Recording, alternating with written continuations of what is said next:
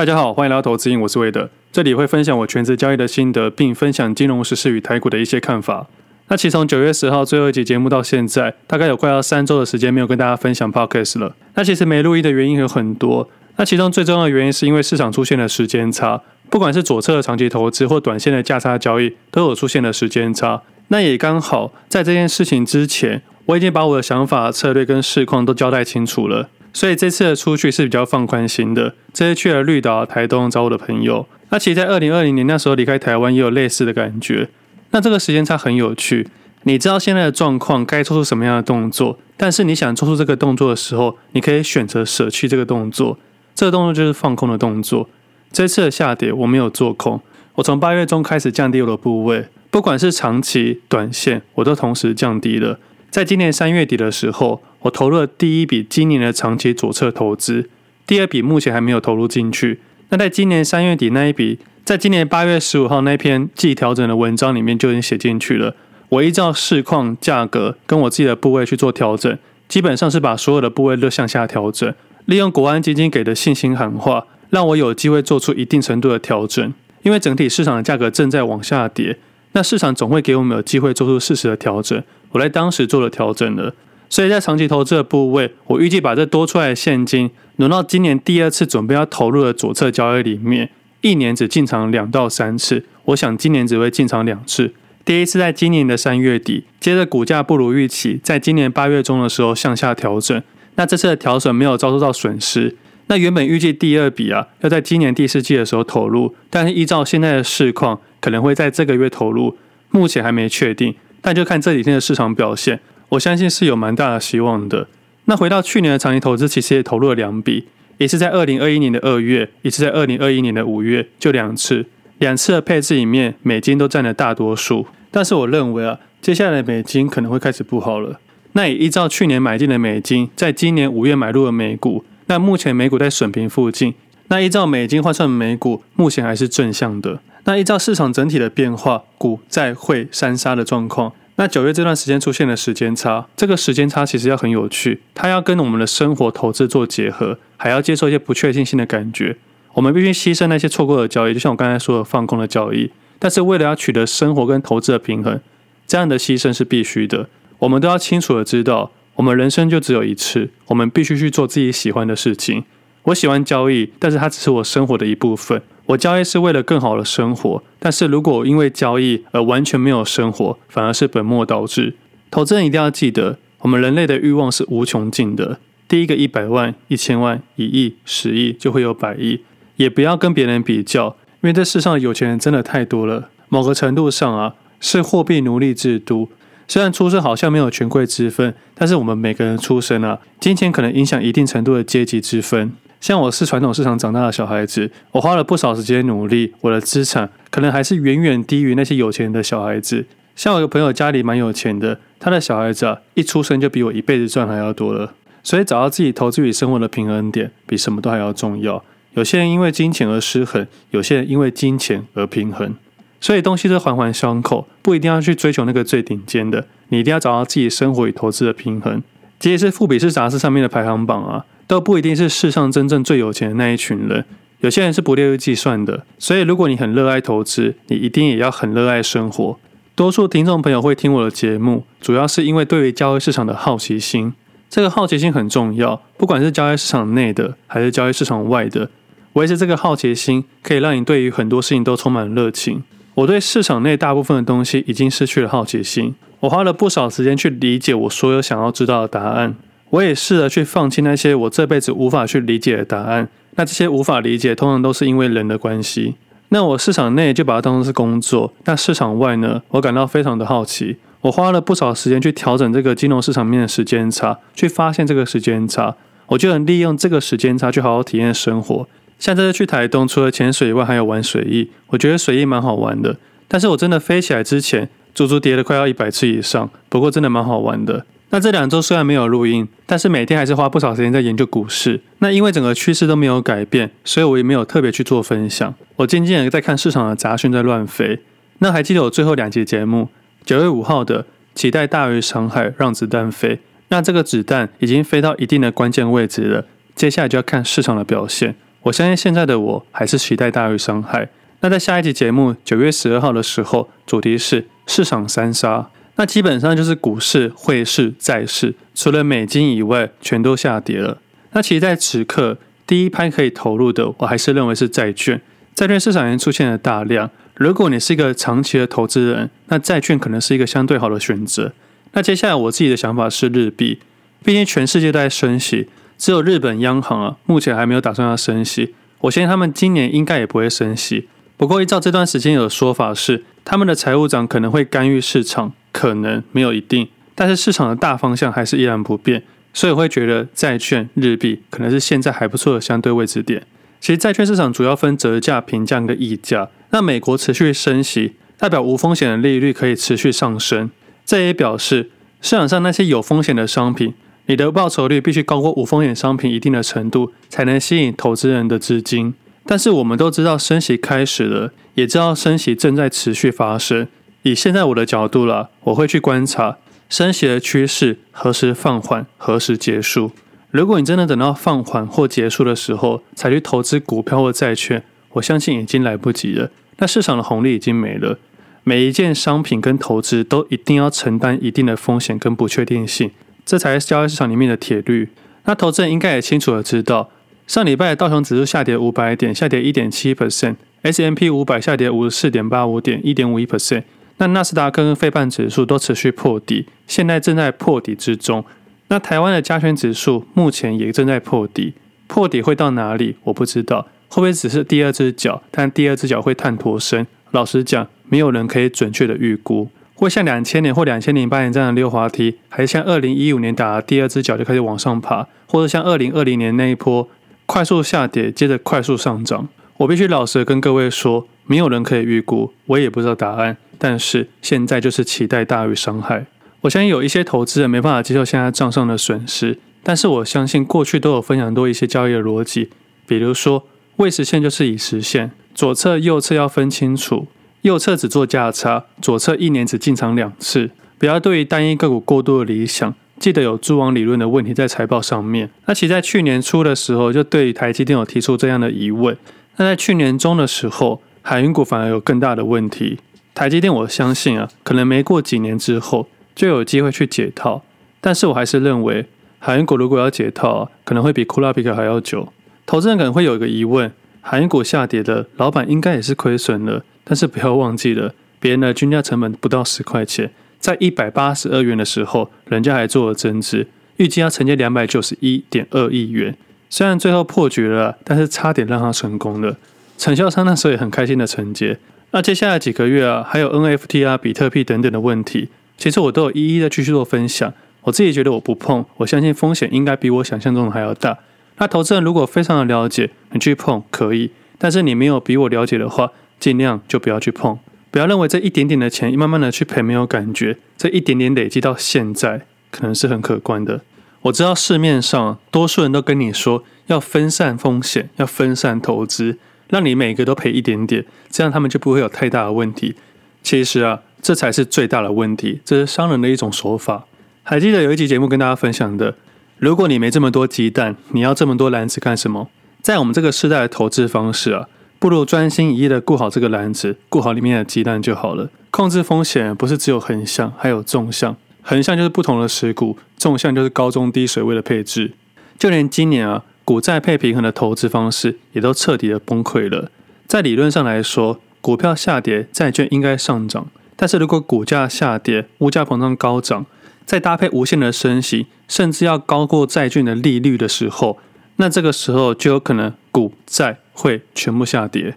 我相信这个在理论书的课本里面是不会教的，但在现实生活上的确发生了，所以我才会一直认为，不管是经济学、统计学，我们都无法假设其他条件不变。那回到今年初来说，我认为下一个引爆点可能是金融股。那理由其实很简单，主要是政府的纾困金跟贷款金在发放时，通常都透过金融业，所以金融业的财报啊被灌水了。那现在回到正常的水准的时候，金融业的财报就会非常难看。我现在现在有看财报的投资，应该都慢慢发现了金融股的财报非常难看，而且大多数的股价都开始破底了。也就是说，如果投资人在二零二一年开始买进金融股的时候，到今天为止全都开始赔钱了。那接下来当然就是零零五零了。那零零五零算是指数型的基金，但是它指数型的基金只涵盖了五十只个股。虽然是说市值高低去做剔除跟新增，但是啊，它其实就是右侧交易啊。我觉得它是个配置的一部分，但它绝对不是一个稳赚不赔的商品。那为什么今天突然间回顾这些东西呢？因为我觉得今天是一个蛮关键的位置点，只要市场再有一个风吹草动，或者信用危机等等之类的爆发，就有可能产生连锁效应。我在这边不是要吓唬大家，也不是说金融股或零零五零不好，我反而是要跟大家分享的是，如果你是买金融股或零零五零，你想要把它当做一个长期投资配置的话，那么接下来的行情你应该是捡到更便宜的价格，但是你要赌的是它未来有可能回到这个价格。但是如果没有的话，那代表这笔投资是失败的。你要保证在接下来行情没有被吓出去。因为接下来的挑战才是长期左侧投资人配置这些商品的挑战。如果你有坚持你的一致性、跟你的理念、跟心态正确的话，那么你就应该坚持你的想法。我认为市场上有各式各样赚钱的方式，我大多数都去尝试过了。我找到两套自己最喜欢的方式，或最适合我自己的方式去交易。我不买基金的原因很简单，我不想把钱交给别人保管，因为我自己在金融业待过，我知道这些钱透过的人越多越危险。上礼拜三，劳动基金运用局公布，新制劳退基金四百九十亿，旧制劳退基金两百一十亿，合计有七百亿元要台股委外代操。预计公开征求七家投信业者，每家额度最高一百亿元，全案预计在今年底前决标。简单来说，就是最快在今年底前拨款，委外给别人代操投资进场台股。那目前劳动基金已绝标的未拨款余额还有两百七十亿元。那如果再加上最新公告的七百亿元，那年底预估会有将近一千亿的钱啊，可以布局台股。那这次招标的规划是采绝对报酬型，那目标的报酬率设定为每年达到台湾证券交易所公告是五年年底的台股市场的平均值利率为基准，并加计两百五十个基本点，计算下来大概是六点一四 percent，很有趣哦。这边用的是平均值利率，而且加计两百五十个基本点，所以算下来大概六点一四 percent。那刚刚聊到新旧制的劳退基金，其实是包在劳动基金之内的。劳动基金里面包含了新旧制的劳工退休基金、劳工保险基金跟就业保险基金等等。那这样有设定目标报酬的六点一四 percent，听起来好像很合理。但是我相信听众朋友应该很常听到，这几年一直被讨论到即将破产的劳保基金，因为劳保的财务每年三年会精算一次，所以根据二零二零年的报告显示啊，劳保基金大概在二零二八年会破产。至于这个破产的原因啊，报告内显示。劳保基金从二零一七年开始，因为人口结构的改变，加上费率调整过慢等因素，造成每年的保费收入小于保费的支出，且差距逐年增加，潜藏的负债高达十一兆。那在人口结构的改变，我相信应该是一个已知的事实，包括未来的房市都可能因为人口结构的改变而出现蛮大的变化。那关于破产这件事情啊，我们的政府啊，从二零二零年开始编制预算是补这个缺口，在二零二零年编制了两百亿。二零二一年编制了两百二十亿，二零二二年就是今年编制了三百亿，他预计啊，在明年二零二三年预计再编制四百五十亿去补这个缺口，所以预计四年啊，总共是一千一百七十亿元。这个地方我就很不解，这样的拨款不就是一样拿我们纳税人去拨款？这种做法就是治标不治本，我觉得这个部分很不合理，我也很难去接受。我当做是一个投资一个标的，他每年跟我喊破产，每年还要我多缴钱进去。未来还可能调升我的费用，这样听起来非常的不合理。那其实他们的内容物主要都还是一些股票啊、债券、房屋、土地、国外投资等等。那还有分自行运用跟委外代操。我的想法是这样子啊，既然都可能要破产了，为什么还要委外代操？全部留存现金就好了啊！我宁愿看到我现金资产下跌，也不要看我的钱不知道跑去哪里了。光是今年啊，委托国内经营管理费啊，到六月底以前就高达三千六百多万元了。然后这种代操的弊案呢、啊，其实很常出现。像在去年呢、啊，劳动基金的炒股弊案，因为接受了高级餐饮招待之后，用高价买进了一些股票，让某资产的公司用买低卖高出多持股，出估的获益是五亿三千八百七十九万元。那这个对手的集团啊，是台湾房地产建商里面开案量最大的集团。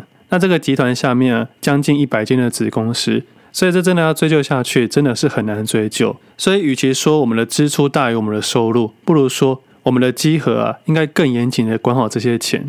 委外代收这件事情本身就有利益关系的，所以我自己基本上啊，把这些东西都当作是捐出去的钱，好像借给一个老朋友一样，如果在未来他愿意还我，我会觉得是多赚到的。那现在去缴出这个钱，我会当做是一个多缴的税，为了维护社会和平的一个税。毕竟这件事情啊，我无法在现阶段改变它，那我就只能暂时接受它。那我们国家的基金都会这样子的，那我真的很难去相信，其他市面上的基金是否也会遇到这种道德的风险。那像这样的讯息啊，基本上应该就是为了要拨款而去发出来的。那其实市面上有很多的文字游戏都需要自己去判断。比方说上礼拜啊，市场好像传出来说断头要开始启发了，融资维持降至一百四十 percent。证交所开始紧急发出声明说，截至今日为止啊，全市场的信用的交易担保维持率为平均值为一百五十七 percent，没有达到市场的所说的一百三十 percent 的断头。其实这种新闻啊，其实没有太大的意义。投资人去理解一件事情。融资维持率跟全市场信用担保维持率是两种不同东西。融资维持是券商借款给投资人买股票，是算是做多的。那证交所公布的全市场的信用维持率是包含做多跟做空，所以他把融资跟融券合在一起了，并且也把上市及上柜合并计算。这跟我们一般看到的融资维持率是有很大的不同。所以证交所这样的发新闻澄清，我再帮他澄清一次。那目前市场融资维持率正在靠近一百四十 percent 左右。那关于融资维持率的话，我觉得也是近期市场的看点。如果融资维持率快速的下跌，配合市场的行情，那就有可能加速市场的下跌。那另外的重点就是刚刚讨论到的基金，我相信多数的听众朋友应该都有意识到，很多的基金里面配置的个股都很雷同，主要都还是以科技类股为主。那耳熟能详的那些基金啊。多数都会配置到台积电、联电、联发科、红海或金融类股，主要都是以前五十大个股为主或前一百大个股。原因很简单，基金发行的目的是要让大家不要倒，所以如果市场遇到流动性的问题，股价快速回落的时候，基金公司势必要做出一些停损的动作。那如果刚好大多数的基金公司买的标的都差不多，那么就可能会产生市场上的滑价问题。不过这些因素都需要环环相扣。股票会影响到基金，基金会影响到股票，相辅相成的。所以千万不要再说股票的风险比基金大，因为有市面上有一大堆下市的基金，早就被人遗忘了。但是多数的基金公司啊，良好的基金公司都会做到相对的避险，所以他们会在台指前面做出空单的布局。那目前投信的台指前未平仓空单大概将近快要万口了，所以目前这个状况应该还算 OK。不过如果真的如预期发生，那么投资人就应该好好把握这次的机会。那我必须老实说，我很期待市场混乱的感觉。这对于交易者来说是几年一次的大机会。市场越乱，越有情绪，越有情绪越好交易。那回到短线的交易市场里面，在九月十六号第一次没有观察类股之后，那近期大概连续十个交易日都没有观察类股。没有观察类股对我的想法就是，市场上没有主流个股，没有话题，没有题材，没有注目的地方。在我写的书里面的第一篇就提到的，题材才是市场的关键。没有题材，没有交易量，没有价格，没有热度。基本上只要没有观察类股的情况下，我都不会过度积极交易，甚至会降低我的持股。我知道现在市场上还有一些零碎的标股，比如说餐饮类股啊，或一些小型个股。那餐饮类股的话，我在今年二月的文章里面有写到，主要是民以食为天的后疫情时代。那其他这些小型个股，基本上我没有太大的兴趣，因为流动性都太差了。但这十多个交易日，我每天都还是在盘面观察。哪些个股相对强势？哪些个股在上升趋势？哪些个股有偷偷有人在买？那目前都还在收集之中，还没有一个很明确的答案，可能还要再过一阵子去观察。那听众朋友听到这里，可能会觉得说我非常的看空，我应该有大量做空，但事实上我的部位还是偏多的现股，只是现金足够的情况下，我来等待我想要的情绪点跟时机点。虽然我现在看不到后面的状况跟走势，但是我很期待后面的状况跟走势。那接下来可能会使用的工具可能会加上期货跟选择权，不过目前还没有明确。但是权证是不会去使用的，投资人可以相信我。如果市场状况很震荡的话，你想要抄底使用权证你是抄不到的，因为券商不会卖给你。这样子不公平的表现会让我觉得交易很烦，所以我会舍弃这个商品。所以基本上只会使用到现股、融资、期货和选择权。选择权的部分应该会以买方为主，不会以卖方为主。因为市场要大震荡的时候，卖方难度比较高，买方相对简单。但是买方需要承担的就是归隐的风险。那不管如何，我已经都准备好了，我也都计划好了。接下来要等待市场的变化。那最后的部分，再跟 PressPlay 的听众朋友分享一下加码的难度。因为在上一篇的文章有写到，我将轮胎各个部位买到我要的基本部位。那我的部位是从试单到建立基本部位，建立基本部位的时间点就是带量的第一根。这就像我影片分享的一样，带量第一根建立基本部位，我在盘中建立的。我分享给大家的结论是：试单建立基本部位才有可能到加码。但是如果加码难度高的话，可以舍去加码这个部分，直到建立基本部位就好。到了建立基本部位之后，就以卖的思维去思考。如果有机会才做出加码，如果没有就必须放弃。那这三百张的部位也是从一百张、两百张、三百张慢慢买上去的，它并不是一次全部买进去。但在后面的时候，虽然价格出去了，但在边观察的时候，我发现国际的情势有点变化，外汇市场有变化，我整体持股的变化也有变化，所以我才依照我自己对盘面的解读，适度的降低这只个股的持股。因为那一天群主刚好有问我说，当天是不是加码点？我回答不是。因为单一问个股，这是针对点的问题，所以我想说利用今天的节目再特别说明一下，交易其实考量的更全面，而不是点的问题。这个面你必须包含很多东西，就像我昨天文章写到的，加码问题这件事情，我们要用宏观的总经趋势，目前总经的方向还是偏坏的。那在依照客观的市场盘面变化，我发现市场追价力道不足，量能不足，所以才适度的做出一些减码的动作。那主观的部分还要去讨论到我们的其他库存的股票、净资产、家庭风险、个人风险属性，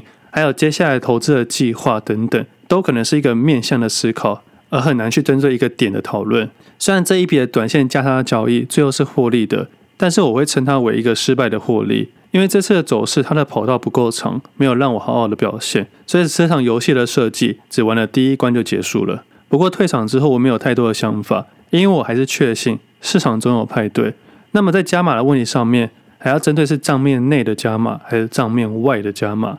这个部分就是你心中假设你的基本部位三百张，那么在三百张的正负的情况下，你的心中预期价格就是三百张的门票已经拿到了。接下来你会从三百、一百、两百、四百、五百，甚至到一千张以上去做个低、中、高的配置。那这后面的行为啊，其实就很难用数字跟文字去表达了。那至于为什么以三百张为单位，我昨天本来要写进去，但是我忘记写进去了，是因为盘面流动性的变化而去决定的。那如果换到其他个股，可能只能买三十张、五十张，甚至一百张，因为现在成交量真的比较低。市场我们还要考虑到流动性的问题。我换个角度跟大家分享，还记得去年常常看到四九九的交易吗？那今年其实都不见了。如果你持有太多张的话，如果遇到快速下跌时，你可能一张都卖不出去，那面临的亏损会比较大。更何况，如果你的部位较多的时候，你可能就是市场的卖压。那为了规避这些风险，所以在数量上面还要特别去斟酌。你要看现在的市况以及这一段时间的五档价格变化，再去决定你的部位。那这个部分可能又是另外一个思维的交易思考了。如果投资人有疑问的话，也可以在 Podcast 底下留言，有机会的话再跟大家好好的讨论。那这笔交易其实我还没有结束，我还在持续观察，只不过思维会放成账面内跟账面外的操作。简单来说。加码难度很高，这算是进阶的操作。那如果投资人不知道如何加码，那就可以放弃加码这件事情。毕竟加码的那个瞬间，你的均价成本会提高，这时候你的相对优势可能变弱。但是你要对于未来有更大的信心，才可以这么做，否则就放弃加码的动作。那下礼拜的节目会跟大家回答 Podcast 底下的留言。那最后跟大家分享一件事情：上个礼拜啊，我的外甥他去参加了毕业旅行，那回来之后他非常的开心。他说他在毕业旅行的前一天开心到睡不着觉，一大早大概五点多就爬起床了。这让我想到我小时候，我们好像每一个人啊，对于毕业旅行来说，好像都会特别的兴奋，特别的期待，也就特别的早起。平常上课啊，都要睡到最后一秒钟才要起床。遇到毕业旅行啊，异常的亢奋。那这也让我想到股票市场，以目前的状况，我认为啊，其实就像是个毕业旅行一样。我知道接下来的行情，不管是上涨还是下跌。都可能会有一群人离开。我解释一下，在这个位置点持续下跌，我相信有很多人没办法接受账面的价值亏损，甚至要停损卖出，甚至是断头。那如果上涨的话，他们也撑不到未来突破高点的位置点。我相信现在多数人的心态只想要拿回成本就好，但是只要拿回本金，可能就是趋势的转变了。所以在今年，我有分享过一个文章，就是停损的重要性。你能不能永远不停损？可以，两件事。永远的金钱跟永远的时间，它听起来像不像定期定额加零零五零？很像，对不对？如果你可以做到永远的时间跟永远的金钱，你可以永远不停损。但是多数人啊，有没有这个时间，有没有这个金钱，那真的就是不得而知了。所以我会认为停损很重要，停损是让你未来有更多的选择权。千万不要六百元不停损，五百元不停损，最后决定在一百元才停损。那现在考验的是你未来有没有做好交易的纪律。如果有的话，接下来你应该非常的期待；如果没有的话，你必须好好检视自己的账户价值跟交易心态。那么我当然还是希望这次的毕业典礼没有我的听众朋友。那我们今天节目先到这里，我们下次见，拜拜。